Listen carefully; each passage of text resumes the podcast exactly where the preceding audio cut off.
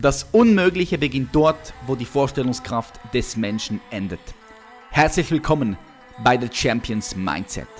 Mein Name ist Patrick Reiser.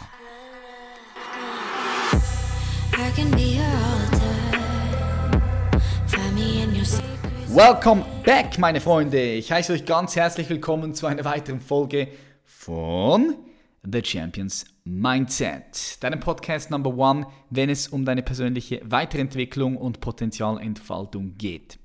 Wir sprechen heute mit Milos Matucek.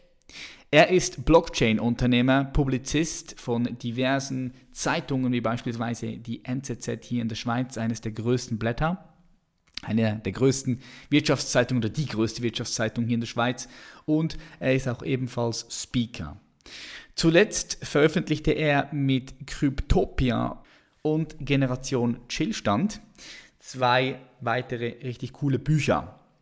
Wir werden heute mit Milos vor allem über unsere Generation Y sprechen, also die auch sogenannten Millennials. Was dort der Unterschied ist zu älteren Generationen und was so die positiven und negativen Eigenschaften sind, wenn man sowas überhaupt benennen kann und äh, anschauen möchte, das schauen wir heute mit Milos an. Wir haben ein super spannendes Interview gehabt mit extrem viel Mehrwert, auch für dich, für deine persönliche Weiterentwicklung. Also darum unbedingt dranbleiben. Wir sprechen über verschiedene Dinge. Wir sprechen über Verhaltensökonomie, Digitalisierung, auch äh, Sozialpsychologie, äh, weil er halt immer wieder diese Themen auch in seine Publikationen mit einbindet.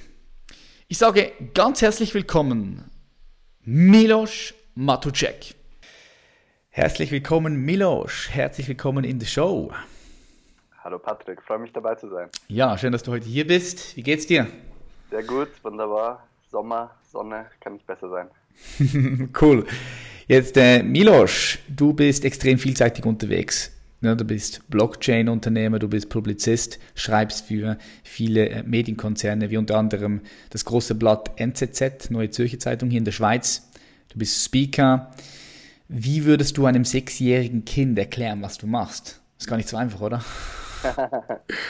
ich würde sagen, wenn ich es ganz einfach runterbrechen müsste, würde ich einfach nur sagen, ich bin ein Typ, der sich Gedanken macht über die Welt, der die Welt verstehen will und der dann darüber spricht. Und in meinen Texten, in meinen Reden versuche ich mir eigentlich oftmals selbst Antworten zu geben auf Dinge, die ich einfach selber nicht verstehe. Und äh, insofern ist alles so Work in Progress. Also ich würde mich so als, als Suchenden nach, äh, nach guten Informationen, nach Wahrheit im weitesten Sinne mhm. so weiter bezeichnen. Ja.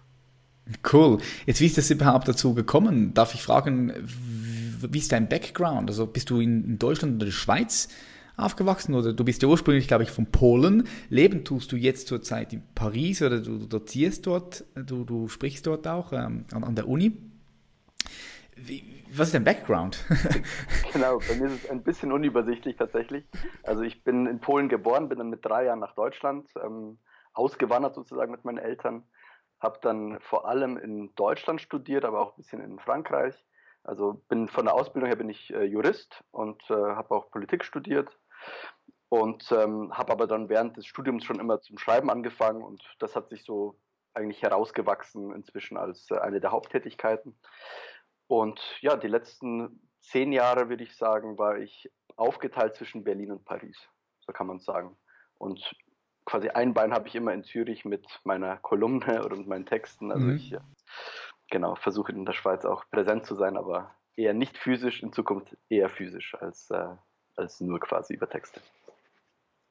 Wolltest du schon immer selbstständig werden? Wolltest du schon immer Unternehmer werden? Oder hat dich das einfach ein bisschen so ergeben? Äh, also ich hatte immer so einen, so einen inneren Drang dazu. Also ich habe das immer als faszinierend empfunden, einfach selbstständig zu sein. Nicht nur jetzt ähm, finanziell, sondern einfach seinen Tagesablauf selbst kontrollieren zu können und äh, niemandem Rechenschaft schuldig zu sein. All diese Dinge, die man eigentlich so mit Unternehmertum auch verbindet und natürlich irgendwie eine Idee umzusetzen, das, das fand ich immer reizvoll. Ähm, ich habe auch das, was ich mit meinen Büchern gemacht habe, immer als unternehmerische Tätigkeit gesehen zum Beispiel. Also insofern ähm, war das bei mir schon so frühzeitig angelegt, würde ich sagen. Ähm, das Startup ist dann erst später dazugekommen. Das war dann eine Idee, die mir vor zwei Jahren gekommen ist. Aber insofern so eine, so eine Grundaffinität, würde ich mal sagen, zum Unternehmertum war bei mir schon immer da, ja. Mhm. Okay, was mich interessiert, was ich mir vorstellen kann, auch viele Zuhörerinnen und Zuhörer, dass sie das ebenfalls interessiert ist, wie hast du es geschafft, äh, diese Brücke zu bauen? Ich meine, du hast studiert und, und, und, und bist dann direkt vom Studium in die Selbstständigkeit gegangen oder warst du zuerst noch irgendwo angestellt? Äh, wie hast du es geschafft, diese Brücke zu bauen und so unabhängig zu sein, wie du jetzt heute bist? Also es war letztendlich ähm, so kurz nach dem Studium, ähm, dass ich mir dachte, okay, ich mache jetzt was in Richtung Bücher, habe dann Texte geschrieben, Bücher geschrieben und da war eigentlich eine totale Selbstständigkeit da. Dann hat es mich nochmal zurück an die Uni gezogen. Das war eigentlich nicht vorher vorgesehen, aber es war einfach eine Gelegenheit, nochmal was Neues auszuprobieren. Ich habe davor nie unterrichtet und fand das als ähm, Herausforderung irgendwie reizvoll. Und weil, weil eine Tätigkeit an der Uni auch eine gewisse Freiheit erlaubt in der Lehre, in der Forschung. Ähm, ich meine, ich würde sagen, der Wissenschaftler ist eigentlich zum, zum Unternehmer irgendwie artverwandt, würde ich sagen, und auch zum Kreativen. Insofern, genau, war das nicht so ein kompletter Bruch. Ähm, und insofern, ich hatte auch viel Zeit, muss ich ehrlich, ehrlich gesagt sagen. Ich hatte jetzt nicht so wahnsinnig viele Stunden pro Woche, also ich hatte genug Zeit, eben auch mich sonst kreativ noch auszuleben. Und ähm, genau in der Zeit, also ich glaube sowieso, dass, dass Zeit einer der wichtigsten Punkte ist, um überhaupt auf neue Ideen zu kommen. Und äh, ich glaube auch, dass jeder Mensch kreativ angelegt ist und die wenigsten, glaube ich, zu dieser kreativen Blase in sich durch, durchdringen können, weil sie einfach von so vielen Sachen abgelenkt sind. Insofern hatte ich wirklich Glück, dass ich, äh, dass ich genug Freiraum hatte und in diesem Freiraum habe ich gemerkt, für mich sind immer die Ideen gewachsen. Also die meisten Leute haben ja, man sagt ja, eine, eine Angst vor dem, vor dem Nichts. Ja, so vor Malei sein. Genau, Horror Vakuum, mhm. so auf Lateinisch. Also allein das Alleinsein, davor haben sie Angst und nicht genau zu wissen, was als nächstes passiert. Das ist auch nochmal sowas. Und wenn man diese Angst irgendwann, ähm, ich glaube, ja, wenn man die ablegen kann, dann öffnen sich auf einmal ganz, ganz viele Möglichkeiten. Dann ist auf einmal quasi das ganze, der ganze Blumenstrauß an Optionen offen. Und ähm, man muss, glaube ich, diese, diese Durststrecke der Angst irgendwie überwinden. Und wenn das mal gelungen ist, dann glaube ich, äh, hat man eine Chance auf seinen eigenen Weg. Es ist sehr, sehr schön gesagt. Das kann ich auch nur unterschreiben. So. Es fällt sehr, sehr vielen Leuten äh, diese Stille, diesen Freiraum, den du gesagt hast, das, das fehlt. Sie sind ständig natürlich auch aufgrund von der heutigen Zeit äh, beschäftigt mit äh, äußerlichen Einwirkungen wie Social Media, ständig E-Mails, WhatsApp. Also die meisten Leute, äh, wir kommen nachher gleich auch auf äh, die Generation Y, weil du ja auch ein Buch über das geschrieben hast. Also die meisten Menschen in der Generation Y, Millennials auch genannt, das sind die Leute mit dem Baujahr 1980 bis 1990, wie du ja auch eine bist, right?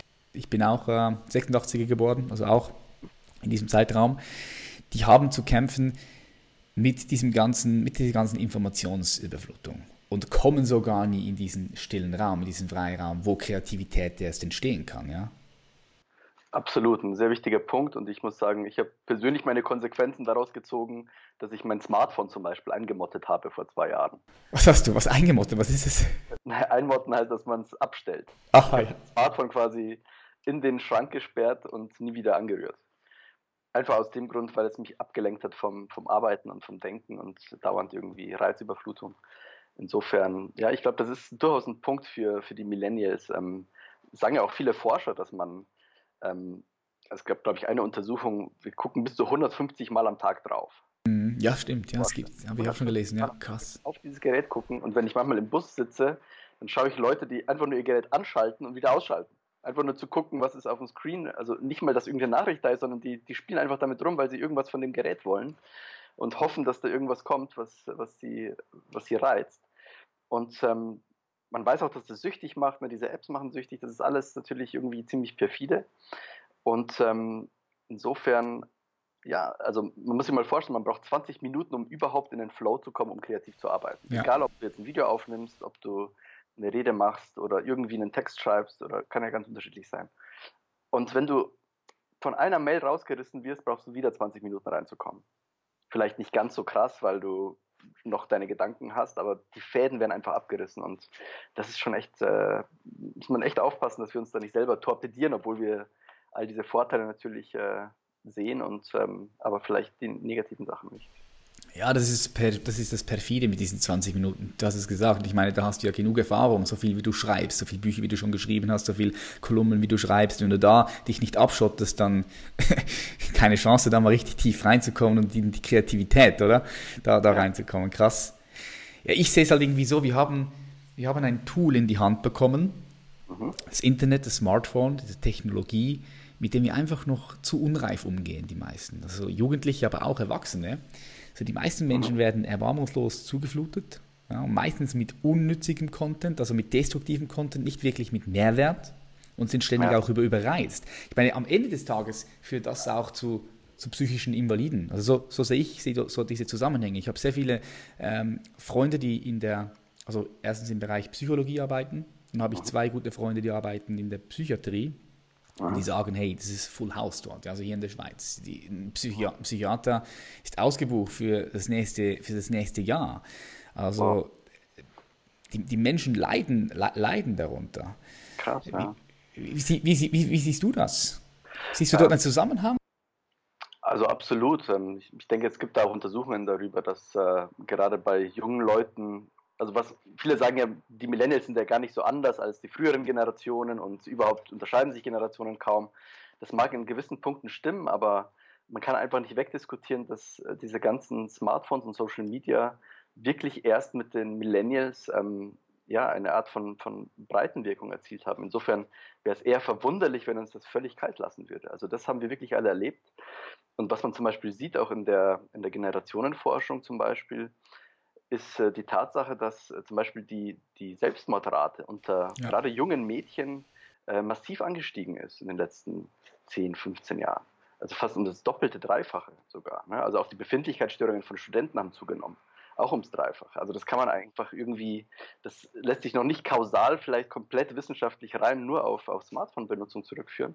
Aber es ist einer der Punkte, die uns einfach unterscheiden. Und da muss man sich fragen, woher kommt es? Und ähm, gerade bei jungen Mädchen sagt man häufig, ähm, dieser Druck, sich besonders gut darstellen zu müssen, ist einfach für eine 13-, 14-Jährige ähm, massiv viel. Also wenn ich mir das vorstelle, die, all diese Geräte gehabt zu haben mit 12, 13, 14 auf dem Schulhof, dann ist man eh noch unsicher in der Pubertät hat Probleme mit seinem Körper, also du jetzt natürlich nicht, aber, aber vielleicht warst du auch nicht immer so, so sportlich. Nee, gar nicht, das war ganz früher natürlich auch nicht, ja. Und äh, insofern ist das natürlich schon, äh, schon ein ganz wichtiger, ganz wichtiger Punkt. Ja. ja, jetzt du schreibst ja in deinem aktuellen Buch äh, Generation Stillstand und, und, und Stillstand mit, mit Chill, ja, Chillstand, Aufruf zum Aufbruch in ein selbstbestimmtes Leben über unsere Generation. Worin siehst du dann so die, die Hauptmerkmale, wenn du es jetzt vergleichst mit der älteren Generation? Also ein Punkt, bei dem ich mich immer gefragt habe, also allgemein habe ich versucht, irgendwie meine Generation oder mich persönlich auch irgendwie besser zu verstehen. Und ich habe mich manchmal gefragt, ähm, wieso kommen wir eigentlich in ganz vielen Bereichen nicht vor? Also in der Politik sind wir irgendwie nicht groß äh, vertreten. Wir bestimmen nicht das Programm im Radio. Ähm, wir hm, Stimmt. Nicht eigentlich an all diesen Schaltstellen ähm, der Macht, kann man sagen. Ähm, wir engagieren uns, ja, okay, wir machen vielleicht mal einen Flashmob oder machen mal eine Aktion, irgendeine Twitter-Aktion oder so. Aber wir schaffen es uns irgendwie auch nicht, uns zu, so zu vereinigen und mal die Kraft auf die Straße zu bringen. Das machen jetzt Fridays for Future zum Beispiel, aber das mhm. sind schon einige Situationen unter uns. Mhm. Ich will nicht sagen, dass wir nie demonstriert haben, aber eigentlich ähm, ich mich immer gefragt, können wir nicht, wollen wir nicht, gibt es da irgendwie einen Zusammenhang?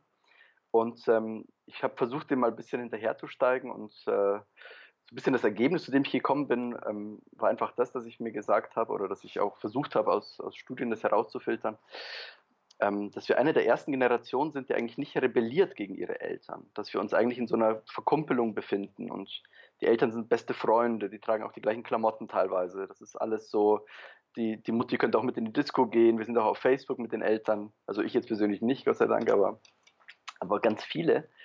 Und, ähm, und es hat sich in der Erziehung auch einiges getan in den letzten 20 Jahren. Also es gibt keine, sagen wir mal, bösen alten Leute mehr, die bösen Eltern, wie damals vielleicht so in, für, die, für die Jugendlichen in den 70er Jahren, die dann mit ihren langen Haaren und ihren in Hippie-Klamotten rumgelaufen sind, die waren für die Eltern ein totaler Schreck. Ich frage mich, wo wir eigentlich für unsere Eltern noch irgendwie ein Schreck sind. Wir machen eigentlich ganz brav das, was uns Eltern, Professoren, Lehrer immer gesagt haben. Macht eure Ausbildung, studiert brav, dann bleibt für euch was übrig am Ende, dann könnt ihr es schaffen, euch ein eigenes Leben aufzubauen. Und ansonsten, alles andere bringt eigentlich nichts, das haben wir auch schon ausprobiert. Äh, das, das funktioniert nicht. Also diese Phänomene, dass wir zum Beispiel, man nennt die auch Bulldozer-Eltern, also Eltern, die quasi die Probleme der Kinder wegschaffen wollen, anstatt dass die Kinder selber durch, durch Probleme irgendwie wachsen. Oder Concierge-Eltern, die den Kindern alles nachtragen und auch Helikoptereltern, die immer aufpassen, dass äh, den Kindern nichts passiert. Das gab es in meiner Generation nicht, also beziehungsweise das gab es, glaube ich, in früheren Generationen seltener. Aber man konnte auch draußen spielen, ohne dass man wusste oder dass die Eltern wussten, wo man ist. Ähm, und ähm, ja, aber diese Art von, von Überfreundlichkeit, Übernettigkeit, es den Kindern möglichst gut zu machen, führt eben dazu, dass sie dass die selbst eben nicht mehr wachsen. Ne? Also du als, als Sportler, als Bodybuilder kannst es am besten wahrscheinlich nachvollziehen. Der Muskel wächst eben nur, wenn man ihn dazu zwingt, sonst hat er absolut keine Veranlassung, irgendwie größer zu werden. Und ebenso ist es wahrscheinlich auch mit der Persönlichkeit und mit der, mit der inneren Entwicklung. Nur über die denken wir scheinbar völlig wenig nach. Also für uns scheint es normal zu sein, irgendwie unser, ja, wir werden älter, natürlich Pubertät, all diese Programme laufen ab, ne, die sind total automatisiert aber so die innere Entwicklung, die Reife, die, die findet irgendwie, die ist irgendwie zufällig. Entweder man arbeitet dann wirklich konkret an sich selbst und, äh, oder, wir, oder wird in eine Situation geworfen, wo man wachsen muss, oder aber es passiert eben nichts und dann haben wir eben ziemlich viele Leute in unserem Alter, die so ein bisschen wie, wie ältere, größere Kinder, teilweise noch, äh, ja, vielleicht sogar wie ihren Eltern leben und irgendwie ihr Leben nicht auf die Reihe kriegen. Und das ist ein, eigentlich ein trauriger Zustand. Ja. Ja, ich sehe, ich, ich sehe das auch, auch so wie du. Was mir vor allem auffällt, ist, dass halt die, diese Generation noch nie wirklich eine richtige Krise durchgemacht haben. Ja, das, das kann man sogar differenziert sehen, weil eigentlich, äh, ich meine, wir hatten die große Finanzkrise 2008, 2009. Du hast natürlich recht, in dem Sinn, wir Schweizer, und, oder ich sage schon wir Schweizer, aber die. Schweizer und die Deutschen, sage ich mal, oder vielleicht auch noch die Österreicher, waren relativ gut weg gespart. Ja, das, also wenn wir also über Generationen reden, müssten wir vielleicht fairerweise dazu sagen, wir reden so ein bisschen aus unserer Erfahrung mit den Gleichaltrigen in unseren Ländern. Aber wenn man nach Griechenland geht, Italien und oder Spanien, war es natürlich viel krasser. Ähm, aber insofern, ja, ähm, würde ich sagen, für, für diese Länder stimmt es schon. Also da, diese ganz große Herausforderung hat bisher eigentlich gefehlt und ähm, man kann sich schon fragen, wenn jetzt so eine große Herausforderung kommt, sind wir dann überhaupt vorbereitet? Ich glaube ja nicht. Das ist so wie wenn wenn man von einem Gewicht erdrückt wird von 200 Kilo und wenn man nicht trainiert hat, dann äh, hebt man es nicht hoch. Aber wenn man 10 Jahre Bank gedrückt hat, äh, okay, 200 Kilo ist jetzt wirklich viel, aber 150 Kilo schaffst du bestimmt. Ja, es, ja, es geht eben auch um eine Frage des, äh, des Trainings. Und dann muss man natürlich sagen, ist, was ist eine gute Erziehung? Ist es eine gute Erziehung, wenn ich den Kindern alle, alle Steine aus dem Weg geräumt habe? Es, ist, es kann nicht gut sein, weil wenn die dann irgendwann selbstständig sind und irgendwann sind die Eltern eben nicht mehr da, dann, dann schaut es eben schlecht aus. Und insofern, glaube ich, haben wir uns da einfach auf einem, auf einem falschen Weg befunden. Und ich fürchte, dass unsere Generation, ich hoffe nicht wir direkt jetzt, aber ähm, sehr viele werden dafür die Zeche zahlen und sie werden sich fragen, ähm, wieso habt ihr mir das und jenes nicht erzählt oder wieso habt ihr mich auf, auf diese Schwierigkeiten nicht vorbereitet. Und das, das wird zu, zu einem vielleicht zu einer Generationenkrise auch führen, weil eigentlich ist es, wäre es ja schade, ich meine, da haben sich Kinder und Eltern so lange gut verstanden und auf einmal bricht das dann vielleicht heraus, aber dann eben nicht, weil die Eltern so böse waren, sondern weil sie so überfreundlich waren. Ist, mhm. ich, ja. So, was mir vor allem auffällt, ist, dass sehr viele in dieser Generation, du kannst dich nicht mehr wirklich auf sie verlassen. Ja. Äh, ich, ein typisches Beispiel. Mein, mein Vater ist ähm, Hausabwart von einer großen Sportanlage hier in, in Zürich, also am, Sta Stadtrand, nicht mitten in Zürich, aber in Adliswil. Ja. Und dort, ja, da kommen halt Kinder äh, zum Sportunterricht, mhm. die jetzt in der Oberstufeklasse sind. Also wie alt sind die? So bis 16, ja. Mhm. 10 bis, bis 16 alles durch. Und erstens mal sieht er, dass die teilweise machen, was die wollen. Also die okay. Lehrer haben gar keine, gar keine große Möglichkeit mehr, denen, denen zu sagen, hey, sie müssen Disziplin aufwenden, sondern die machen alle ein bisschen, was sie wollen. Das ist das, was er beobachtet. Er, er, er sieht die natürlich auch vor dem Sportunterricht und nach dem Sportunterricht, wie sie sich benehmen. und sagt, die haben ein ganz anderes Benehmen als noch, als noch, als noch wir, meine Generation oder die ältere Generation, viel weniger Respekt und so weiter und so fort. Das ist nur das, was, was, was er halt sagt, was er beobachtet. Und ähm, was lustig war, ist, äh, die haben mal auch einen Lehrling gesucht und da haben sich mehrere Leute beworben und dann war, hat ein Lehrling angerufen und äh, gefragt, ob es ihm möglich wäre, erst um 9 Uhr am Morgen bei ihm zu sein für das Vorstellungsgespräch, weil 8 Uhr für ihn zu früh sei, weil er dann zu früh auf den Zug gehen muss. Ja, das ist so, kein Wiss mehr, weißt du, so, die, die, die, ja, ich, ich, ab und zu habe ich das Gefühl, wir sind zu weich. Diese ja. Generation ist verweichlicht. Ja, das ist auch, ist auch mein Punkt und ich, ähm, ich würde sagen, die Schuld dafür kann man natürlich in der Erziehung suchen, aber letztendlich äh, lasse ich auch die Millennials dann nicht aus der Verantwortung. Also mir wäre das zu wenig zu sagen, es ist alles nur Erziehungsversagen. Und ähm, aber ich, ich gehe da völlig mit. Also einfach die, das Gefühl zu haben, man muss sich selber etwas erarbeiten, etwas erkämpfen, was einem nicht irgendwie mitgegeben wird. Ähm, natürlich, wir studieren alle, aber wir sehen auch im Bereich Studium, ähm, sind auch die Noten besser geworden. Ne? Also ähm, viel, viel mehr Leute machen Diplome als noch, noch vor, vor ein paar Jahren. Viel also, mehr, ja. In den 60er Jahren hatten wir 10% äh, Matura-Quote in Deutschland. Ne? Heute haben wir über 50%. In Frankreich sind es 75 oder 80%. Und ähm, das, das führt halt dazu, dass alle so ein bisschen das Gefühl haben, ja super, es läuft. Ja, es kann eigentlich für mich, ich gehöre zu den Siegern oder so, mir gehört die Zukunft. Und wenn sie dann merken, also irgendwie denken alle um mich herum das Gleiche, ähm, dass denen auch die Zukunft gehört, dann kann es irgendwie nicht, nicht sein, dass alle zu den Gewinnern gehören. Und dass man sich da nicht äh, frühzeitig fragt, okay, ähm, kann das vielleicht sein, dass es in eine falsche Richtung geht und was müsste ich denn eigentlich machen? Auch etwas, was vielleicht wirklich Schmerz bedeutet und, ähm, ja, und, äh, und sich auf etwas Neues einzulassen, um das zu verhindern. Das, äh, das scheint mir völlig unterentwickelt zu sein. Und auch, also ich bin natürlich jetzt im Startup-Bereich tätig, aber wenn man sich mal die Zahlen anschaut, in Deutschland geht die Gründungsquote seit Jahren runter. Das ist eigentlich, hat mich total verwundert, weil ich dachte, Startup ist ja das Mega-Thema und jeder redet nur von Startup und im Fernsehen ähm, kann man überall seine Ideen vorstellen, überall Pitches. Aber so, so konkret, wie viele Leute eine Firma anmelden, das war jetzt das Tiefstand letztes Jahr in Deutschland. Das ist äh, völlig äh, seltsam, passt aber zu dem Befund letztendlich, dass, äh, dass sich viele eben eher auf eine gemütliche Schiene einstellen wollen auch äh, aus Umfragen sehen wir, dass 30 Prozent wollen, wollen zum Staat gehen. Unternehmertum ist. Ah, wirklich, äh, wirklich. 30 Prozent zum Staat. Okay, krass. Von, von Deutschen, ja. Inzwischen glaube ich 33, das steigt sogar so, so langsam noch an. Und ähm, Unternehmertum ist natürlich äh, das genaue Gegenteil von Beamtentum. Und das ist halt wirklich so, man hat, glaube ich, Angst vor diesem kompletten von der kompletten Freiheit. Also der Philosoph Erich Fromm, den ich auch gern zitiere im Buch, hat gesagt, äh, es gibt sowas wie eine Furcht vor der Freiheit. Und das hat er in den 60er Jahren geschrieben. Offenbar war das damals nicht anders. Ähm, mhm. Ähm, vielleicht haben sich viele damals noch, äh, also in den 70er Jahren doch darauf eingelassen, mal so ein bisschen unkonventionelle Lebenswege zu probieren. Und wir tun das irgendwie nicht mehr. Und das passt auch zu den normalen Zahlen nicht so ganz gut, weil eigentlich leben wir in einer, einer Wirtschaftswunderzeit mehr oder weniger. Die Arbeitsplätze sind sind da, die Arbeitslosigkeit ist auf dem Tiefstand, die Börsen sind hoch. Eigentlich müssten alle das Gefühl haben, ja läuft und alles bleibt so. Und trotzdem gibt es dieses, also diese seltsame Mischung aus Sicherheitsbedürfnis und gleichzeitig ähm, eben dieses, dieses Chillige zu suchen und irgendwie zu glauben, für einen selbst reicht es noch.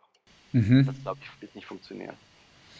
Ja, ich, ich sehe es natürlich von beiden Seiten her. Also ich bin, ich bin ja so wie in einer Blase drin. Wir alle sind in einer Blase am Ende des Tages ich habe jetzt mehrheitlich natürlich mit Menschen zu tun, auch aus unserer Community, die, die mehr vom Leben wollen, die, die ihr volles Potenzial entfalten wollen, die Gas geben möchten. Das sind alles Leute, die, ja, die auch jetzt hier diesen Podcast hören, die sagen, ich möchte mich weiterbilden, ich möchte persönlich wachsen. Ja. Das ist diese Blase, von der ich spreche, aber außerhalb von diesen Blasen gibt es halt eben doch auch noch so sehr, sehr viele Leute, die sich über solche Themen gar keine Gedanken machen und einfach ein bisschen so vor sich hinleben. Das ist das, was ich sehe. Ich denke, das ist, das ist wahrscheinlich die Mehrheit. Das ist schon die Mehrheit. Würdest du sagen, ja, doch, ist die absolut. Mehrheit? Absolut. Ich sehe es ich sehe es absolut so. Und ich würde aber auch sagen, ähm, dass, je, also dass diese Entscheidung nach mehr zu suchen, ist ja eine unglaublich individuelle Entscheidung.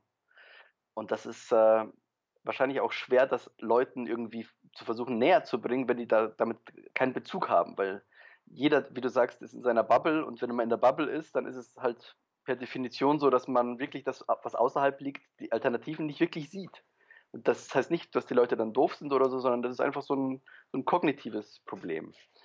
Und ähm, dann muss man natürlich auch ein bisschen Mut haben, über einen gewissen ähm, Spalt drüber zu springen. Ich, ich vergleiche das immer mit dieser schönen Szene aus einem der letzten Batman-Filme. Ich weiß nicht, ob du die kennst. Äh, Batman Begins und also diese Christopher Nolan-Filme mit Christian Bale. Da gibt es eine Szene, wo er aus so einem ja, es ist eigentlich so ein Brunnen, aus so einem Brunnen rausklettern muss. Und ähm, er fällt halt immer wieder runter, aber ist auch durch ein Seil gesichert und irgendwer gibt ihm einen Tipp, also du musst jetzt ohne Seil klettern. Also so, dass du halt diese Angst im Nacken spürst, dass wenn du den ganz großen Sprung von einem Felsvorsprung zum nächsten nicht schaffst, dass du dann halt tot bist. Ja, also so wirklich mal die, die, die Brücken hinter sich ab, abbrennen. Und äh, bei diesem Versuch schafft das dann aus diesem, aus diesem Brunnen rauszuklettern. Und diese Geschichte einfach, dass man in die Leere springen muss, auch unter vollem Risiko, ist, glaube ich, eine, eine Vorstellung, die unserer Generation ziemlich fremd ist. Aber ich für, mein, für meine Begriffe glaube, dass das mit fast der einzige Weg ist, um, um sein eigenes Leben zu gewinnen, wenn man wirklich bereit ist, Skin in the Game zu haben und das eigentlich das alte Leben zu opfern. Also man stirbt ja jetzt nicht in unserem Umfeld ähm, äh, den, den physischen Tod, sondern man stirbt vielleicht eher einen, einen bildlichen Tod. Ne? Also auch wenn du dich jetzt entschieden hast, zum Beispiel Unternehmer zu werden, dann hast du halt das alte Ich irgendwie aufgegeben. Und viele haben dann gesagt, oh, wieso bist du jetzt nicht mehr der und der, sondern bist jetzt ein anderer. Also das ist auch eine Art von, von, von Tod und äh, ja, also diese Angst vor dem Tod zu überwinden, so als äh, vielleicht Überthema, ähm, das wäre schon etwas, wo ich sagen würde, das könnte ganz vielen helfen zu verstehen, in welchem Problem sie vielleicht drin sind. Und also ich war bestimmt darin drin, dass ich mich zu sehr an mein, mein Bild gehaftet habe und gedacht habe, ich bin jetzt, äh, keine Ahnung, Akademiker und äh, der Akademiker ist gefälligst schlau, der ist nicht dumm. Und das komplett wegzugeben und äh, auf den Kopf zu stellen, war für mich auch schmerzhaft, aber ich glaube, es hat sich ähm, für mich äh, bisher schon gelohnt, ja. Auch wenn ich jetzt damit nicht äh, reich geworden bin oder sowas, aber bestimmt reich an Erfahrung und ähm, ein bisschen. Ja. Mhm. Ich gebe dir da absolut recht, bin da voll bei dir. Ich denke, dieses, dieses Sicherheits Bedürfnis, das viele, viele Leute haben, was ja eh, was völlig absurd ist eigentlich, wenn du, wenn du so überlegst, weil das Einzige, was, was, was, was, was wirklich stabil oder was, was sicher, sicher ist, ist, dass nichts sicher ist am Ende des Tages, ja. ja, Sicherheit ist eine Illusion für mich. Sicherheit ist wirklich eine Illusion für mich, wenn du das mal ganz genau überprüfst. Eines meiner Lieblingszitate ist, alles, was du im Leben tust, ist mit Risiko verbunden und alles, was du nicht tust, ist es auch.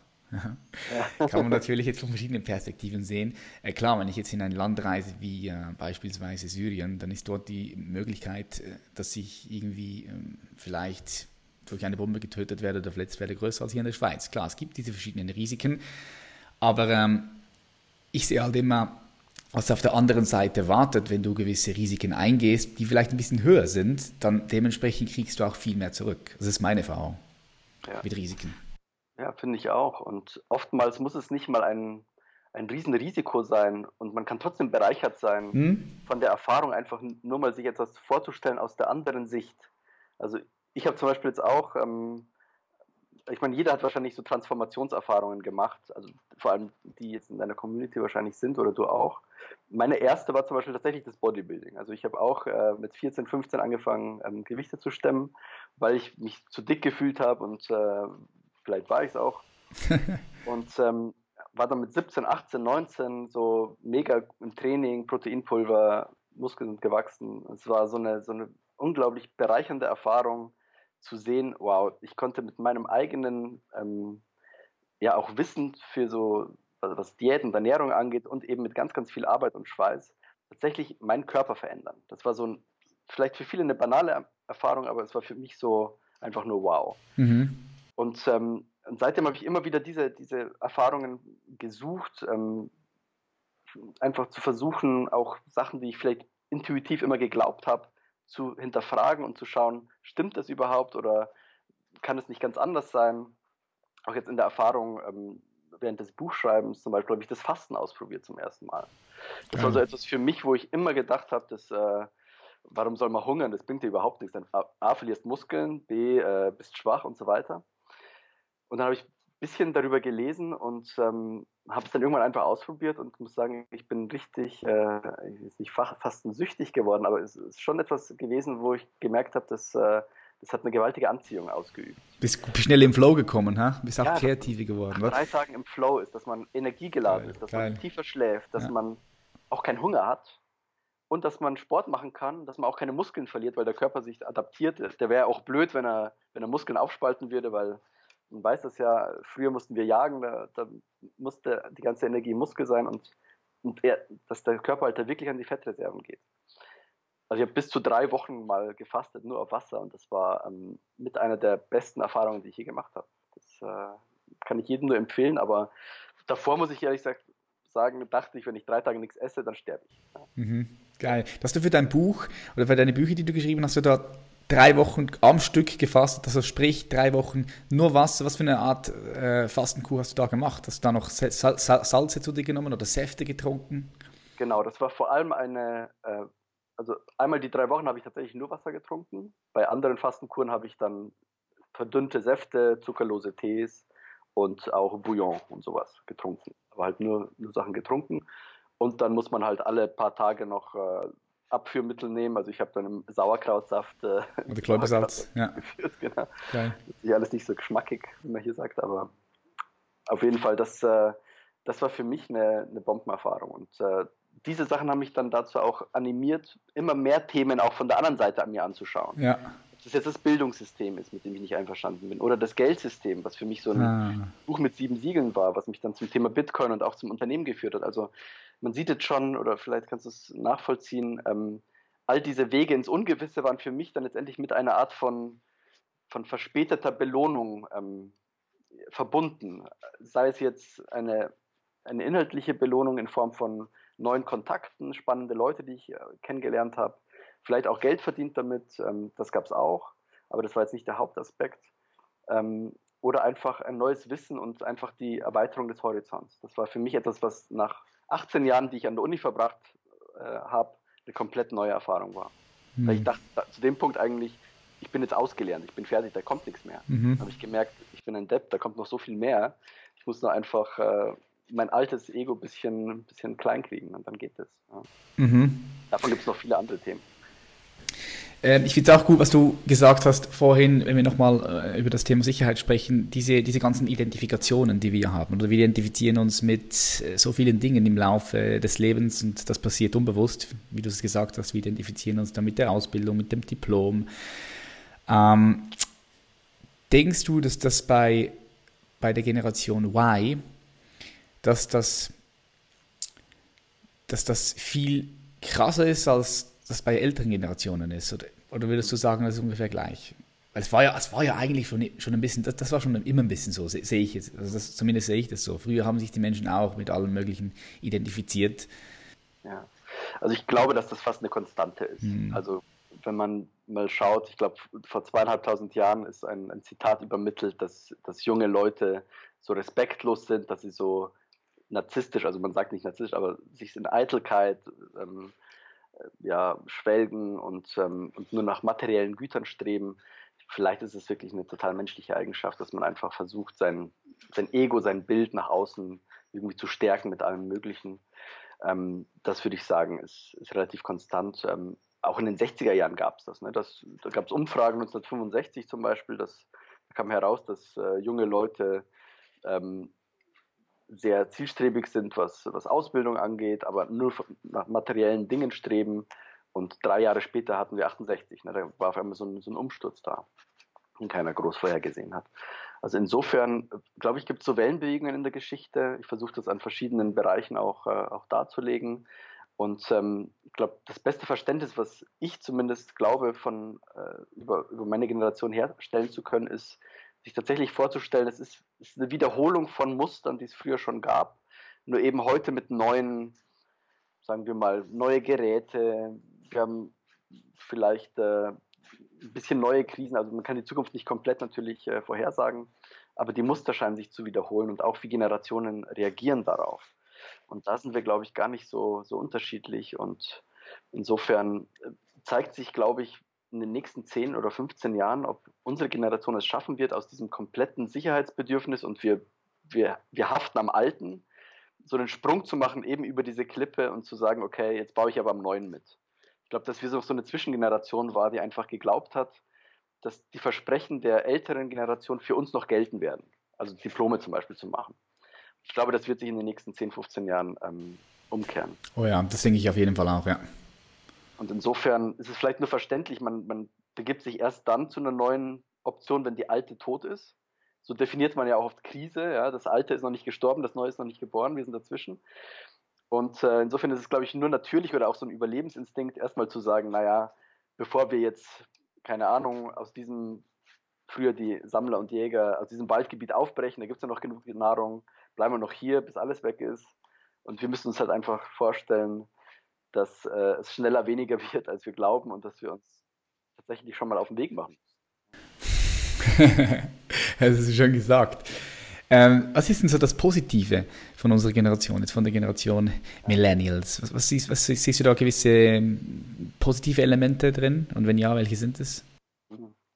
Also es sind äh, oft sehr achtsame Leute, teilweise, ich weiß nicht, ob es so positiv ist, aber ich glaube, dass wir insgesamt äh, ja sensibler, die Leute kommen mir sensibler vor. Man kann auch, ich glaube, das Geschlechterverhältnis hat sich geändert. Es gibt nicht mehr dieses, äh, dieses krasse, du bist der Stereotyp Mann, du bist Stereotyp Frau, ja. das, das, vermischt sich ein bisschen. Das sorgt natürlich auch für ein paar Probleme, aber prinzipiell ist es, glaube ich, schon ganz gut, wenn sich die Geschlechterrollen an, ähm, ja, andocken oder sich annähern, besseres Wort, und äh, auch Frauen mehr in der Arbeit, äh, Männer, Männer auch, und dass da eine Art von Symbiose entsteht, die früher einfach so eine krasse Aufteilung war. Also ich, wenn ich mit meiner Elterngeneration vergleiche, Vater geht zur Arbeit, Mutter bleibt zu Hause, das kann es irgendwie nicht komplett sein, wenn das nicht erfüllend ist. Wenn das für jemanden erfüllend ist, super gut, macht das. Aber wenn jemand eben mehr will, dann soll er das nicht, äh, soll er da nicht drin bleiben. Also insgesamt Optionen haben wir schon viele. Wir haben auch, glaube ich, sogar mehr Optionen. Ähm, aber ich weiß nicht ganz sicher, ob das Optionen nur sind auf dem Papier oder ob die uns tatsächlich offen stehen oder ob wir die überhaupt wahrnehmen, ob die überhaupt in unseren, in unseren Wahrnehmungsradius geraten oder ob wir die schon zu schnell, schnell aus, ausklammern. Ne? Allein, dass wir zum Beispiel reisen können, hat ja noch nicht dafür gesorgt, dass wir jetzt so wahnsinnig gut Bescheid wissen über andere Länder unbedingt. Ja, also viele, die jetzt dann in Indien waren, die waren halt alle auf dem gleichen Pfad mehr oder weniger oder in Goa oder in Vietnam. Das ist so eine, eine Schiene dann wieder.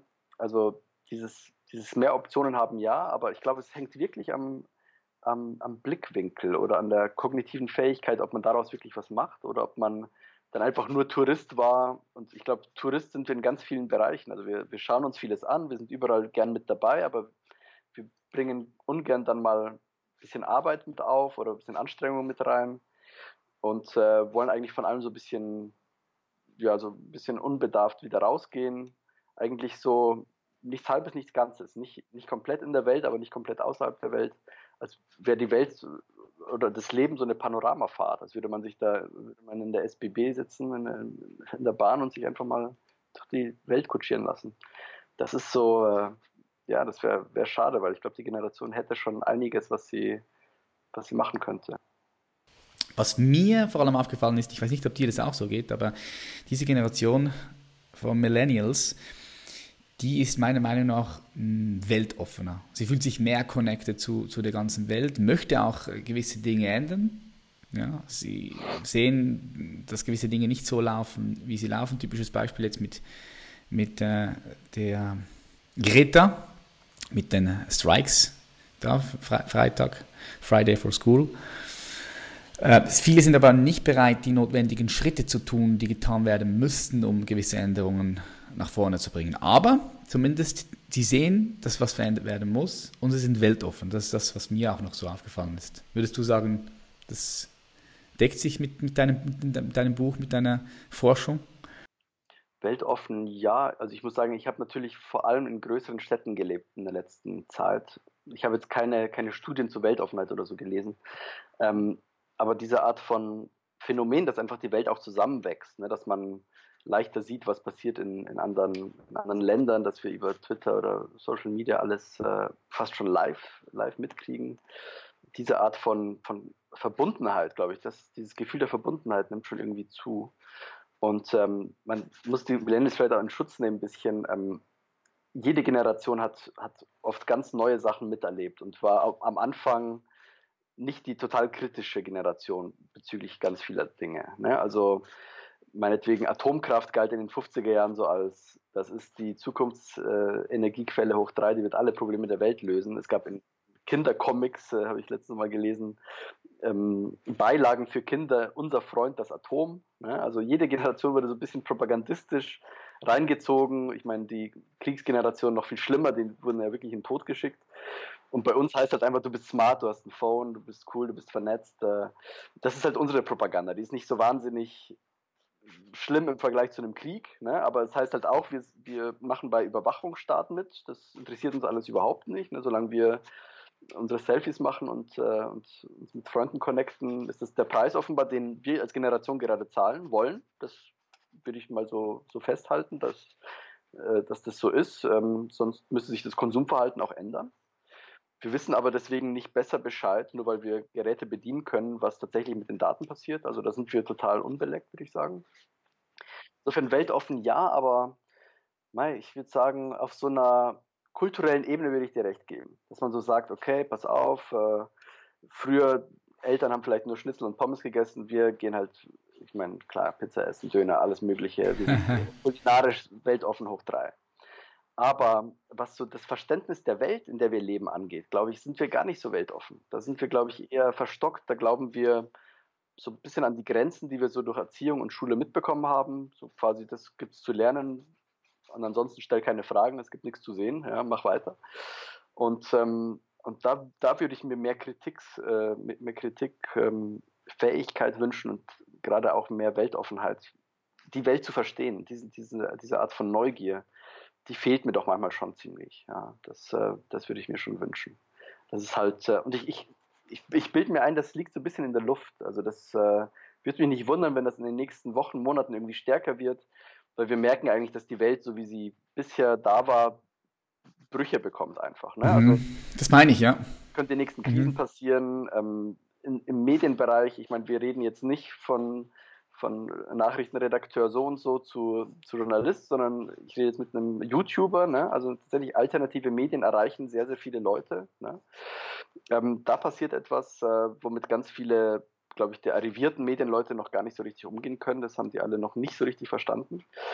Dann auch im Bereich, ähm, was weiß ich, Medizin, vielleicht alternative Medizin oder sowas. Ähm, alternative Lifestyles, äh, Meditation wäre vielleicht vor meine, in den 70er Jahren war es natürlich Thema, aber heute kommt das alles gerade wieder, wieder hoch und äh, ich würde mir schon wünschen oder ich sehe das auch, dass unsere Generation vielleicht doch in so einem Erwachensprozess ist und, und doch bereit ist für, ähm, für Veränderungen. Das geht aber nicht Schlag auf Schlag und es geht äh, vielleicht nur über über Einzelpersonen und äh, insofern ist jeder, der da irgendwie aktiv ist in die Richtung und versucht, die Leute zu animieren, über den Tellerrand hinauszuschauen, einfach super wichtig. Und da hilft das Internet natürlich schon. Diese Art von Vernetzung, die hätte es vor, vor 30 Jahren nicht gegeben. Ne? Aber da gab es auch Bewegungen und die haben es auch geschafft. Und die haben es vielleicht in mancher Hinsicht sogar besser geschafft, weil die sich nicht wie die Millennials äh, nur auf Twitter verknüpft haben, sondern sie sind da dann auf die Straße gegangen.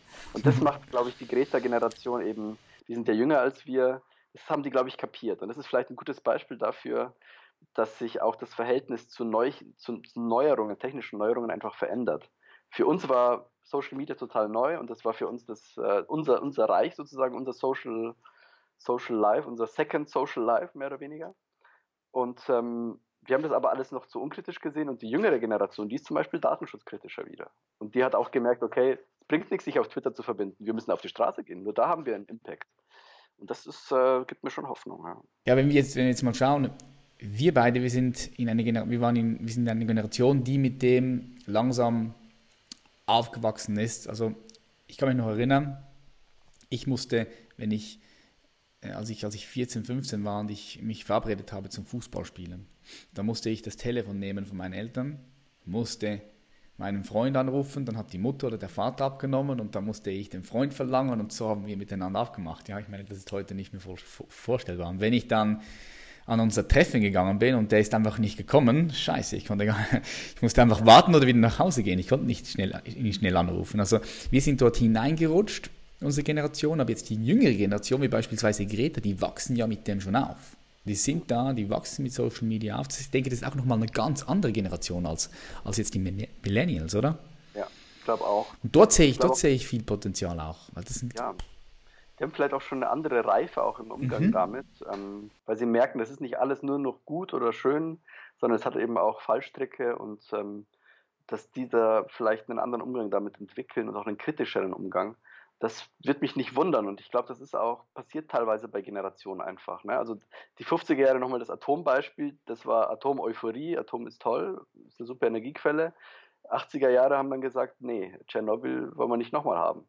Also diese, diese Sachen, ich glaube, dass da jede Generation einfach unter einem gewissen, naja, sie ist in eine Art von Versuchsaufbau eingespannt und merkt immer erst im Rückblick, äh, was eigentlich schiefgelaufen ist. Und da kommen wir, glaube ich, auch nicht so richtig raus. Also wir können nicht erwarten, dass eine Generation das, was gerade passiert, mit dem totalen Durchblick erkennt und genau richtig handelt.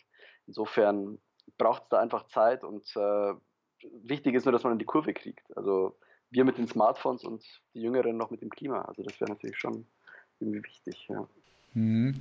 Jetzt hast du vorhin gesagt, dass du Texte schreibst, die du auch selbst gerne lesen würdest. Klar, geil. äh, durch das Schreiben versuchst du dir aber auch immer eine Antwort auf die Fragen zu geben, die du, die du selbst hast. So was mich interessiert, Melosch, ist, welche Fragen beschäftigen dich zurzeit dann gerade am meisten? Also das Thema Geldsystem Bitcoin ist etwas, was mich seit zwei Jahren eigentlich nicht mehr losgelassen hat, was ich eigentlich auch bis, bis ans Ende nicht komplett verstanden habe, muss ich ganz ehrlich sagen. Aber das ist einfach so ein schillerndes und weitflächiges Thema. Ähm, da kann ich mich richtig austoben und auch das Thema ja, Persönlichkeitsentwicklung, ähm, einfach sich anzuschauen, wie kann ich, wie kann ich innerlich auch wachsen. Mhm. Nicht nur einfach jetzt im Beruf oder körperlich, sportlich oder so, sondern einfach, wie entwickelt sich eine Persönlichkeit? Ich meine, wenn uns, wie du vorhin gesagt hast, die, die großen Herausforderungen fehlen, dann sind wir ja eigentlich nur darauf verwiesen, es selbst zu machen, oder es passiert halt nichts. Und da sich Techniken anzuschauen, Meditation oder auch sich mit Psychologie zu beschäftigen, also Carl Gustav Jung, äh, ja. Zürcher oder Schweizer, ähm, ist ja das beste Beispiel dafür. Ich glaube, dass, dass dieses alternative Wissen mehr oder weniger jetzt wieder auch auch hochkommt. Und gerade eine Generation, die sich, die sich ja damit auseinandersetzen muss, weil sie eben nicht an, an äußeren Umständen gewachsen ist, ja, die hat, glaube ich, die Chance, äh, das wieder stärker zu entdecken. Also das sind so, so zwei Themen, würde ich sagen, die mich jetzt äh, näher beschäftigen. Ja. Okay. Auch künstlerische Entwicklung, genau, einfach zu gucken, was äh, demnächst künstlerisch dran sein könnte. Vielleicht mal ein Roman, nicht immer nur Sachbücher oder ein Theaterstück. Und ähm, sich einfach künstlerisch auch weiterzuentwickeln, zu gucken, worauf habe ich eigentlich sonst noch Bock? Also ich habe immer Klavier gespielt, aber ich habe jetzt vor einem halben Jahr angefangen mit Gitarre zum Beispiel. Macht super viel Spaß. Zeichnen würde ich gerne lernen. Also ich habe dann noch so eine ganze, ich mache mir immer so Listen, also nicht so richtige To-Do-Listen, aber so, worauf habe ich Bock-Listen, nenne ich das. Und ähm, Surfen habe ich gelernt, also nicht gut, aber ähm, auf dem Brett stehen reicht. Ähm, solche Sachen, da, habe ich noch einiges, was ich, worauf ich mich freue absolut, ja.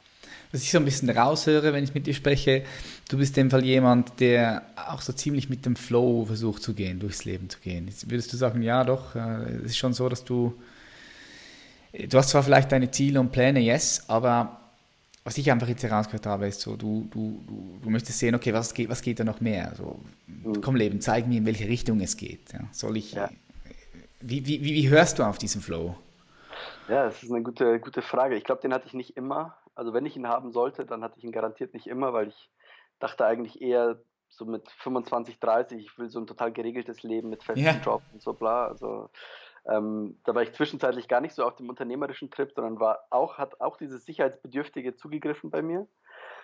Aber dann irgendwann zu merken, ähm, wenn ich mich darauf einlasse, dass die Dinge einfach, ähm, die werden gut, weil ich weil ich ein gewisses Grundvertrauen einfach darin habe. Ich komme vielleicht nicht an dem Ort raus, den ich geplant habe, aber auch mit dem Plan würde ich nicht an dem Ort rauskommen. Also mhm. lasse ich mich einfach auf das Ungewisse ein und versuche einfach dann so ein bisschen das ist vielleicht das Surfen ein ganz gutes Beispiel. Beim Surfen lernt man wirklich eine Demut vor dem Meer, vor der Welle.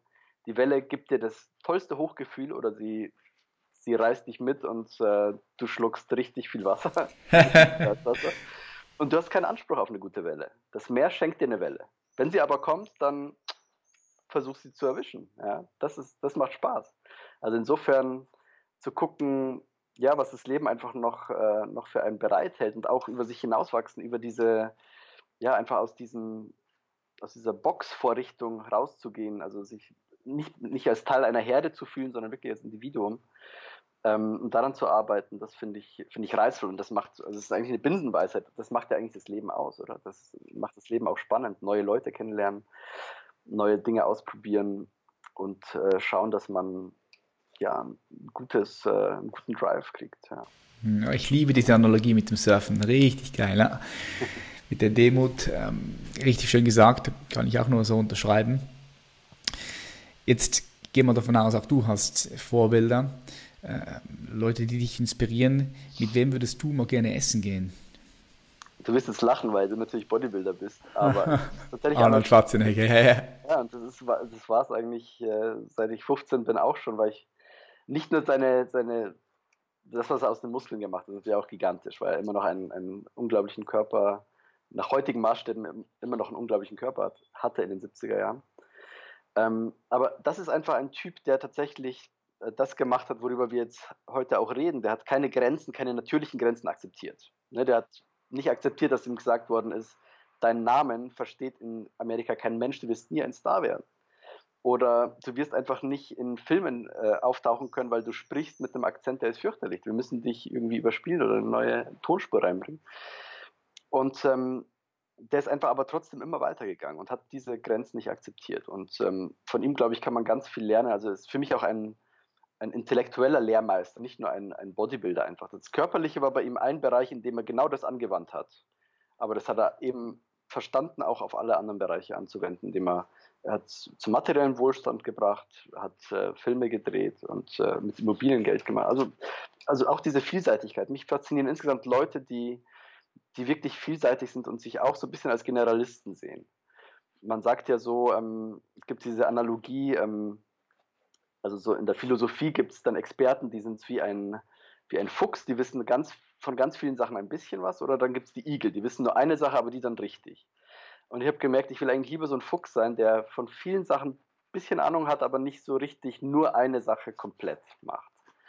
Und ähm, solche Leute versuche ich zu, zu suchen und zu, zu finden und mich mit solchen auch zu vernetzen insgesamt. Also ich finde dieses Generalistische, finde ich spannend. Man merkt dann auch, dass viele Sachen verbunden sind. Ne? Dass, äh, dass Gesetze, die fürs Training gelten zum Beispiel, dass die eben auch für den für den beruflichen Erfolg ganz gut passen. Ja. wenn man an seinen Schwächen arbeitet, dass dann insgesamt mehr dabei rauskommt, als wenn man nur an seinen Stärken arbeitet. Auch wenn der Bizeps schöner wächst als die Wade, aber schaut halt scheiße aus, wenn die Waden gar nicht da sind. Also so in die Richtung einfach zu gehen und ähm, ja, sich versuchen, so seine eigene Lebensphilosophie zusammenzubauen aus all diesen Bereichen Wissen, aber auch Training, Erfahrungen, ähm, Inspiration von außen ja, das finde ich schon spannend. Mhm, dir so einen eigenen Lifestyle zu kreieren, so möglichst äh, unabhängig und so, wie du ihn dir vorstellst, right? Ganz genau. Mhm. Ja. Sich auch nicht darauf einzulassen, was einem die Menge sagt oder die Masse. Das hat mich immer auch äh, fasziniert, beziehungsweise das war mir irgendwie, glaube ich, in die Wiege gelegt, weil ich, man, kommt als Ausländer nach Deutschland, dann ist man schon der Außenseiter. Also ich bin immer mit diesem Außenseiter-Thema aufgewachsen und stört mich heute überhaupt nicht mehr. Ganz im Gegenteil, es hat mir, glaube ich, eher geholfen, auch eine Position auszuhalten, die halt kein, keiner sonst teilt. Ne? Also einfach so der Con Contrarian zu sein, sage ich mal. Und ähm, das hat mir vielleicht auch meine Kolumne eingebracht in der NZZ, weil der vielleicht gemerkt haben, okay, der, der schreibt ein bisschen anders oder ein bisschen, bisschen verquerer, ein bisschen steiler als andere. Und ähm, mich einfach nicht so versuchen anzupassen an das Gegebene oder was vielleicht erwartet wird, sondern einfach nach dem zu gehen, was mein Urteilsvermögen mir sagt, einfach darauf zu vertrauen das war für mich eigentlich bisher so die beste, beste Art, durchs Leben zu kommen. Aber gleichzeitig auch darauf zu gucken, dass anderen Leuten auch gut geht. Also ich meine, wir sind soziale Wesen und wir wollen nicht auf Kosten, Kosten anderer leben. Ne? Also letztendlich, der echte Reichtum sind sowieso soziale Beziehungen. Mhm, definitiv. Was würdest du sagen, was war die, die Kombination von Fähigkeiten, die ausschlaggebend war für deinen Erfolg? Ich meine, du hast jetzt ein paar genannt, aber was sind so die wichtigsten Fähigkeiten, die dafür gesorgt haben, dass du heute da bist, wo du bist? Hm. Also ich glaube, das ist viel mit, äh, also mit Neugier hat es auf jeden Fall immer zu tun. Ansonsten sind aber auch viele Sachen technische Sachen. Man sagt ja auch, dass äh, Erfolg eine Sache von äh, 1% Inspiration, 99% Transpiration ist. Habe ich jetzt noch nie gehört, ja. Und ähm, sich einfach klar zu machen, ganz, ganz viele Sachen kannst du gar nicht bestimmen, weil das ist dann Zufall oder Glück, aber du kannst möglichst gut werden in dem, was du tust. Und das ist aber auch eine Sache von, von Techniken. Und diese Technik muss man irgendwie versuchen zu lernen. Also mir hat zum Beispiel die, das juristische Studium bestimmt viel gebracht für, für präzise Sprache. Mhm. Das bringt mir jetzt viel für, für Texte und ähm, ich bin auch ein Fan von präziser Sprache, auch wenn ich manchmal gerne auch äh, vielleicht über, über den Rand hinausschieße. Und zum Beispiel fürs, für die Speaker-Tätigkeit. Also ich hatte früher einen enormen Schiss, auf, auf Bühnen zu steigen. Ne? Also selbst von meiner kenne ich, kenne ich. Äh, von meiner Tätigkeit als Dozent, ich bin gestorben. Wirklich die Hölle, ja, wirklich die Hölle. Und dann habe ich aber eine Technik gelernt und äh, die ist uralt. Das sind so Mnemotechniken. Wie kann ich mir eine Rede einprägen, dass ich die auswendig halten kann? Und zwar so, dass ich nicht jedes Wort auswendig weiß, aber ich kann mich orientieren in so einem eigenen Raum, den ich mir baue dafür diese Methode nennt sich die äh, also Mnemotechnik oder Loki-Methode.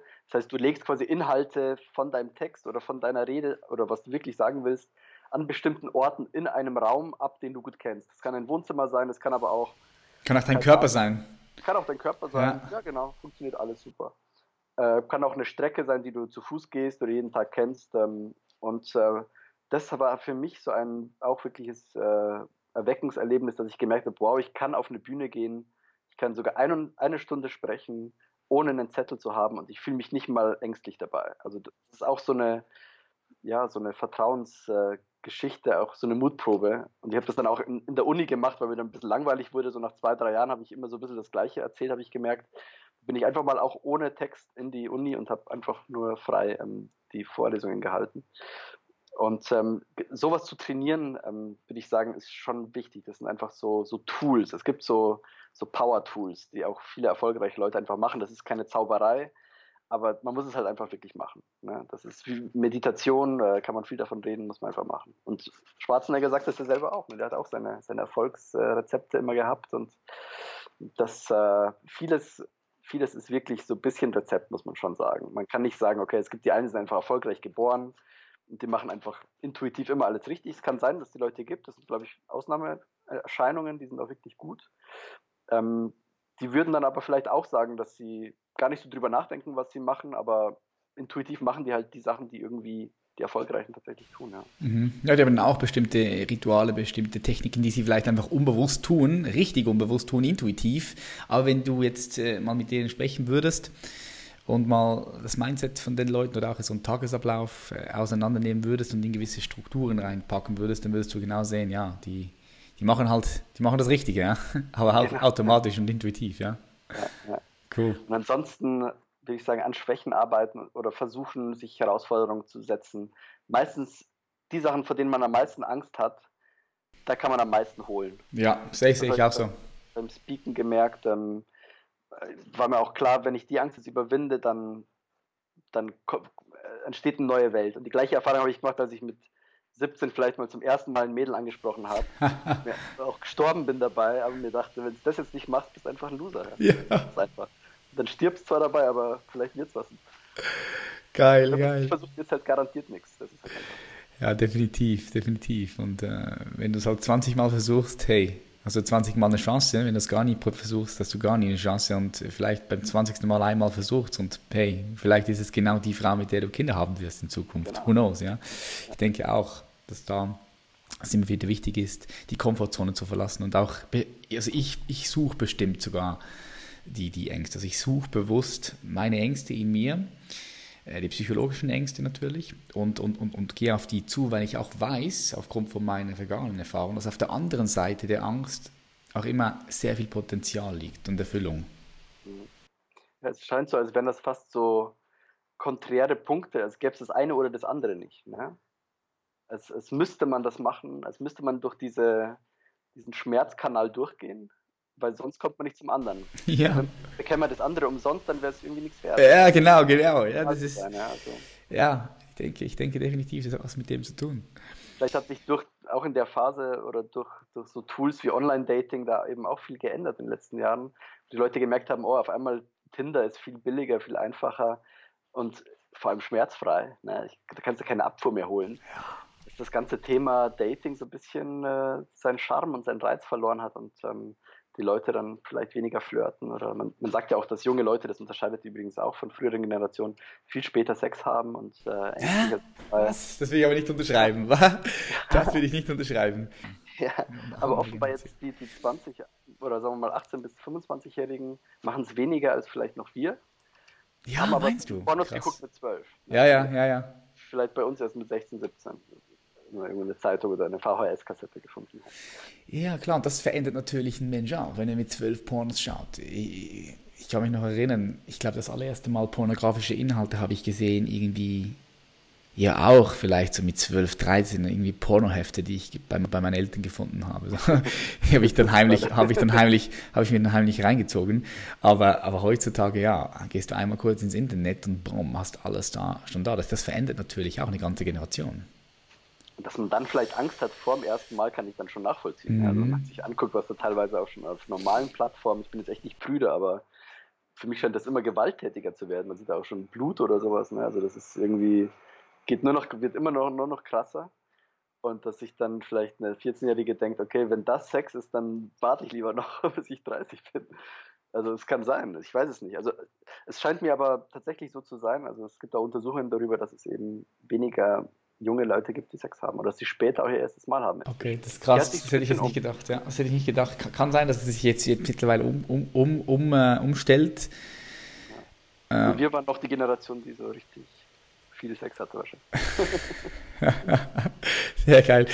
Ähm, Milo, ich weiß, das ist immer eine schwierige Frage. Ich stelle die aber den meisten, den meisten äh, Teilnehmer hier. Wie siehst du die Welt in 30 Jahren? Und was siehst du daraus? Was denkst du, wie sieht die Welt in 30 Jahren aus? Oh, das ist echt schwer. 30 Jahre, jetzt haben wir 50. Also wenn es die Welt noch gibt, was ich hoffe. Ich kann mir gut vorstellen, dass wir nicht mehr unbedingt in Staaten leben. Also dass das Thema Staat ähm, irgendwie dem Ende zugeht, dass es eine Idee war, die eine lange Zeit funktioniert hat. Aber ich glaube, dass wir zurückgehen werden zu so sowas wie einer Horde, dass Community-Gedanke wichtiger wird, dass vielleicht die Menschen entweder in so, man kann so sagen, so gated Communities leben mit ihrer Horde von 50 Leuten, aber total vernetzt, also sind jetzt keine so Jäger- und Sammlerhorden, sondern eben ja, Horden, die sich unabhängig von Staat oder unabhängig von einem bestimmten Lebensstil des Angestellten bewegen, sondern vielleicht ähm, Anschluss haben an irgendeine Firma oder an irgendeine eine Idee, die sich, ja, die vielleicht in so großen WGs auch leben. Also ich kann mir vorstellen, dass sich, äh, dass sich das, das irgendwie verändert. Also ich kann mir vorstellen, dass der Staat insgesamt an, an, an Wichtigkeit, an Bedeutung verliert und, äh, und der Community-Gedanke wirklich stärker wird. Aber nicht der rein virtuelle Community-Gedanke, sondern der echt gelebte. Ja, ja. Das ist, glaube ich, die Zeit gewesen, die wir jetzt so die letzten fünf Jahre vielleicht erlebt haben, so ähm, wo man virtuell stärker war als, als im normalen Leben. Oder dass das Virtuelle besonders wichtig war. Und ich kann mir gut vorstellen, dass sich das vielleicht wieder hin verschiebt zu einer, sagen wir mal, Community, die wirklich live und in Farbe existiert. Schließt aber nicht aus, dass man gleichzeitig natürlich noch mit entfernteren Communities online irgendwie Netzwerken lebt. Lass uns da mal ganz kurz einhaken, weil ich sehe, ich sehe das genauso. Ich sehe auch, diese Möglichkeit besteht. Ich, ähm, ich kann mir sehr, sehr gut vorstellen, dass es in diese Richtung geht. Es ist lustig, dass du das jetzt sagst. Wenn das der Fall ist, wie war der Weg bis dorthin? Weißt du, weil ich meine, die Staaten, wie, wie willst du, wie willst du, denkst du, die Staaten spielen gar keine Rolle mehr? Denkst du, die Staaten sind, sind, sind komplett weg? Oder denkst du, diese Communities sind innerhalb von den Staaten und haben einfach dort irgendwelche ja, wie, wie auch eigene, eigene, eigene Gesetze vielleicht, eigene, eigene Systeme entwickelt. Ich denke auch, dass diese Communities kommen werden, weil Menschen immer mehr und mehr zu anderen Menschen angezogen werden, die die gleichen Werte haben, weil Länder, ja Länder, ich bin Schweizer und, und da nebenan ist auch ein Schweizer, wir können ja trotzdem völlig verschiedene Werte haben. Darum denke ja. ich, bilden sich, diese, bilden sich diese Communities, macht auch Sinn. Aber wie siehst du dort der Staat? Wie siehst du dort die Rolle? Hm. Ich kann mir vorstellen, dass die halt zurückgedrängt wird auf entweder so basale Tätigkeiten wie Verteidigung nach außen, Verteidigung nach innen, aber dass, äh, dass sich die Leute viel stärker auf, äh, ja, sagen wir mal, ich glaube, dass wir ein privates Geldsystem zum Beispiel haben werden. Ob das Bitcoin ist oder was anderes, weiß ich nicht. Aber auch da wird zum Beispiel der Staat viel an Einfluss verlieren. Und eigentlich, wenn er im Geldsystem Einfluss verliert, ähm, dann verliert er in ganz vielen Politikbereichen Einfluss. Dann kann er eigentlich auch keine Kriege mehr finanzieren. Dann braucht man ihn aber auch nicht mehr zur Verteidigung nach außen, sondern dann denkt man sich halt, okay, in unserer Community von fünf, sechs oder zehn Häusern, die wir uns bauen, so als Wagenburg, die können wir auch selbst verteidigen. Also im Notfall. Also ich glaube, dass ich äh, über dieses Thema Geld, und das ist wirklich ein Thema, was, was wir als Menschheit nie überwunden haben. Ne? Also wenn man sich mal anguckt, wir haben meinetwegen äh, kirchliche Autoritäten haben wir abgeschafft, wir haben Imperien, Kaiserreiche, all diese Sachen haben wir überlebt. Ne? Auch Ideologien, äh, Nazireich und so weiter, mhm. das ist alles Schutt und Asche verfallen. Und jetzt sind wir halt in einem demokratisch, vielleicht demokratisch-oligarchischen Gebilde mehr oder weniger, wo Staat und ganz große Firmen wie eben Facebook, Google und so weiter in einer Symbiose leben. Aber gegen die kommen wir nicht an und ich kann mir vorstellen, dass wir das vielleicht als nächste Stufe überwinden. Also der Mensch hat ja eigentlich jede Art von Herrschaft irgendwann überwunden, um sich dann einen neuen Herrscher zu suchen. Und vielleicht schaffen wir es mal, dass wir uns selber als, äh, als Päpste und als Fürsten, jeder Einzelne als Papst und Fürsten, deswegen brauchen wir keinen mehr davon, äh, installieren. Das wäre so, vielleicht ist es ein bisschen Wunschdenken, aber es ist, ähm, es wird mich nicht wundern. Es, es, geht von der Geschichte so ganz langsam eigentlich in, in Richtung dieses Weges, dass der Mensch eigentlich durchaus, was den Staat angeht, äh, freier wird. Die Schweiz ist, glaube ich, das beste Beispiel dafür. Es ist der dezentralste Staat überhaupt. Ähm, vieles von Communities von unten her gewachsen. Ähm, Politiker spielen nicht so eine wahnsinnig wichtige Rolle als Persönlichkeiten, als Überfiguren wie jetzt vielleicht noch in anderen Staaten. Ähm, ich kann jetzt schlecht behaupten, die ganze Welt wird wie die Schweiz, aber ähm, ein paar Aspekte davon sehe ich durchaus. Und durch Technologien wie Blockchain, die sind dezentral aufgebaut. Da könnten Communities äh, ja, sich anhand von diesen Technologien auch äh, Maßstäbe abgucken fürs Zusammenleben. Ich glaube, das könnte funktionieren. Ich glaube, dass der Mensch, dass es dem Menschen auch näher liegt. Also diese Art von, äh, von Gruppendenken auch. Ne? Also ähm, das heißt ja, wir können nicht mit mehr als 150 Menschen interagieren. Das ist so eine Grenze bei uns, äh, die, die dann überschritten ist. Aber so eine Sehnsucht nach einer gewissen Art von, ja, von, von einer festen Struktur, auch, ähm, auch gerade in Zeiten, wo vielleicht äh, vieles in Bewegung kommt, auch bei, bei Pärchen und äh, Familie und so weiter, dass man merkt, man ist immer atom atomisierter, eigentlich immer vereinzelter. Ähm, ja, das ist so eine Art von, von Gruppe, die solidarisch zusammensteht und sich durch bestimmte Ideen auszeichnet, weniger jetzt irgendwie Hautfarbe oder Geschlecht oder so, sondern tatsächlich so eine Art von Wertegemeinschaft im kleineren Sinne, klingt jetzt vielleicht groß, aber ja, so eine Wertegemeinschaft, die wie so eine vielleicht Kommune wirtschaftet, aber eben auch wirtschaftet. Das ist nicht so eine, ist nicht keine Hippie-Kommune, die einfach nur, nur kifft und Gitarre spielt, aber vielleicht auch, aber irgendwie sich auch ein gemeinsames Ziel setzt und äh, dafür, dafür irgendwie arbeitet. Und daraus auch eine Art von sage ich mal, Identität ähm, bezieht. Ja, kann mhm. ich mir vorstellen, sowas. Und dann weltweit vernetzt ist mit anderen Communities, oder? Die ebenfalls ja, genau. wieder die gleichen Werte haben und so. Ja, ja. Ja, ist geil. Ich bin gespannt, ob das eintreffen wird 2050. Äh, wir werden auf jeden Fall da, wenn alles gut kommt, noch am Start sein. Sehr gut, ja, hoffe ich auch. Was denkst du, Milos, was ist das, was die Menschheit als Spezies jetzt gerade am meisten braucht? Ja. Was die Menschheit als Spezies gerade am meisten braucht. Mhm. Ich glaube, sie hm, als meistes, aber sie muss, glaube ich, zurückblicken in die Vergangenheit. In der Vergangenheit ist ja alles schon passiert, nur in anderer Form. Sie darf nicht darauf reinfallen zu glauben, dass sie in einer Sondersituation lebt, die es noch nie gab davor. Ich glaube, das wäre so ein Trugschluss. Also was sie braucht, ist, glaube ich, den Blick zurück, um ganz weit nach vorn schauen zu können das würde ich mir auch wünschen. Ähm, es gab mal ein interessantes Buch von einem Historiker, Niall Ferguson heißt der, über, äh, das Buch heißt Plätze und äh, Türme und Märkte, irgendwie so. The Square and the Tower. Und ähm, der hat gesagt, er fand es ganz erstaunlich, dass sich im Silicon Valley, da wo jetzt eigentlich die ganzen Firmen herkommen, die unser Leben täglich mitbestimmen, dominieren, ja, dass sich da ganz, ganz wenig offenbar Gedanken gemacht haben über Geschichte. Dass die quasi glauben, Geschichte fängt an, als Google seinen Börsengang gemacht hat. Ja? Alles davor ist Bullshit, braucht man nicht. Und ähm, er hat das mal untersucht, dass äh, dass all diese, dass all diese Firmen, dieser Gedanke, der dahinter funktioniert, dieser Netzwerkgedanke, der ist ja uralt, den gibt es in der Natur schon. Also eigentlich kann man aus, aus der Natur und aus der Vergangenheit alles beziehen, was wir heute zum Verständnis der Welt brauchen. Wir dürfen halt nur unsere Kanäle da nicht, nicht geschlossen halten, sondern müssen da eine Art von, von dauernder Fortbildung auch betreiben, Vernetzung von Wissen, auch keine Angst zu haben vor Sachen, die man nicht versteht, auch nicht vor Mathematik oder Physik und so.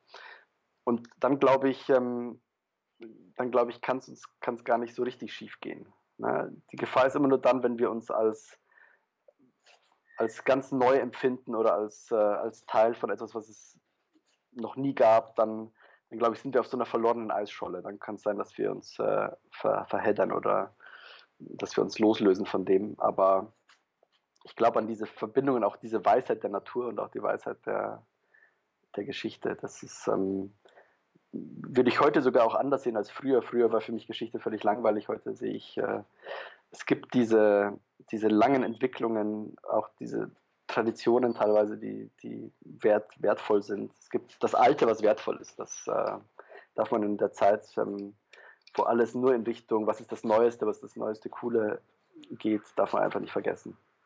Ja. Sehr geil. Ich finde Geschichte auch super spannend, ähnlich wie bei dir. Mich haben früher nie interessiert, aber wenn du dann viel rumreisen gehst, dann äh, ja automatisch interessierst du dich irgendwie auch äh, für die Geschichte dieses Landes. Ja, ich war jetzt äh, jetzt wieder erst gerade in diesen alten Tempelanlagen in Petra, 2400 Jahre vor Christus. Dann guckst du das an voller Demut und das ist einfach crazy. Und dann klar, dann dann dann machst du dir solche Gedanken auch. Und so viele ähm, Sachen nicht verstehen, oder? Ja, ja. Also ich, wo kommen die alle her? Genau, da, ja, das auch. Aber schau mal, auch mit der Geschichte ist es ja immer so, von wem wird die Geschichte geschrieben? Ja, von, von, von, den, von den Siegern, von, von den Leuten, die jetzt gerade an der Macht sind. In dieser genau. Zeit, wo Geschichte geschrieben wird. Und also ich, ich gehe da stark davon aus, dass wir auch sehr, sehr, sehr viel gar nicht wissen, sehr verzerrt mitbekommen. Also da gibt es noch so viele Dinge, die, die, die jetzt im, ja, die, die wir nicht wissen können, die, die verschwunden sind. Das ist super, super spannend. Darum gehe ich halt auch immer wieder auf, dies, auf dieses Thema hinein. Ähm, untersuch dich selbst, ja, geh in dich hinein und, und untersuch dich selbst, betreibe wirklich innere Wissenschaft, so schön wie ich es sage, weil dort findest du eigentlich, dort findest du die meisten Antworten, dort findest du das Leben selbst, das findet immer jetzt statt und zwar bist du ein Stück Leben. Und, und wenn du das erforschst, ich denke, da hast du, kannst du auch sehr, sehr gute Erkenntnisse haben, wie du auch sagst, in der Natur. Also mach das auch natürlich mit, mit der Natur. Und schau hier mal, ähm, ja, was dich, da, was dich da verbindet. Und wenn ich sage Geschichte, ich meine damit natürlich nicht, dass man nur in der Vergangenheit leben soll oder in der ja, Zukunft. Ja, klar, das habe ich schon verstanden. Schon mhm. Gegenwart. Aber das, das alte Wissen, ähm, ja. was so lange überlebt hat, könnte auch für die nächsten 100 oder 100.000 Jahre noch Geld. Definitiv. Das ist so ein schönes Beispiel von äh, Nassim Taleb, der gesagt hat, äh, wenn du die Wahl hast zwischen zwei Geschäftsmodellen, das eine, da geht es um Bierbrauen, das andere geht um Bubble Tea, welchen nimmst du? Bierbrauen, ja, weil das gibt es seit 10.000 Jahren oder 6.000 ja. Jahren. Bubble Tea gibt es seit zwei Jahren. Dass das andere wieder verschwindet, ist sehr viel Wahrscheinlichkeit, dass das ja, Bierbrauen verschwindet. Insofern auch diese, er nennt das Fat Tails, also dass man so, so, eine, so eine diese, diese langen Entwicklungen mit, mit sich anschaut und, und guckt, äh, welche Muster kann man dafür für das Neue herausfinden, äh, finde ich schon ist so Teil geworden von auch ein bisschen meiner Lebensphilosophie, würde ich sagen. Ja, Taleb, großer Mann, richtig geil. Äh, Milos Matucek, vielen herzlichen Dank, dass du heute hier warst. Wo können die Zuhörerinnen und Zuhörer dich finden, wenn sie mehr von dir erfahren möchten? Also, man kann mich immer noch auf Facebook und Twitter finden. Dr. Strangelore auf, auf Twitter oder einfach Milos Matuszek suchen. Ich habe eine Webseite, die ist gerade nicht besonders aktuell, miloschmatuszek.de. ansonsten LinkedIn bin ich auch. Äh, ich hoffe mal, dass es irgendwann Blockchain-basierte soziale Medien gibt, die nicht unsere Daten klauen, dann findet, mir, findet ihr mich dort. Ja, ansonsten zwischen Berlin und Zürich ab, ab September in Zürich. Cool. Super. Ich bedanke mich ganz herzlich bei dir. Ich wünsche dir auf deinem Weg weiterhin ganz viel Erfolg. Wir bleiben verbunden und ich sage Jawohl. bis bald. Dankeschön, bis bald und hat sehr viel Spaß gemacht. Vielen Dank. Danke dir. Bye, bye. Ciao, Patrick. Ciao. Vielen herzlichen Dank, dass du bis zum Schluss hier dran geblieben bist. Und wenn du sagst, dieser Podcast gefällt dir, du konntest Mehrwert daraus ziehen, dann würde ich mich sehr, sehr freuen, wenn du diesem Podcast auf iTunes ein positives Feedback gibst. Denn wir machen bewusst keine Werbung, aber am Ende frage ich immer für ein cooles Feedback. Des Weiteren lade ich dich ganz herzlich dazu ein, mehr Content von mir abzuchecken. Folg mir auf Instagram und auf YouTube. Schau, dass du dort die Notifications anhast, sodass du auch immer jeden Post mitbekommst und wir so verbunden bleiben. Ich sage vielen herzlichen Dank, dass es dich gibt. Wir sehen uns in der nächsten Folge. Ich wünsche dir eine schöne Woche und bis zum nächsten Mal. Peace.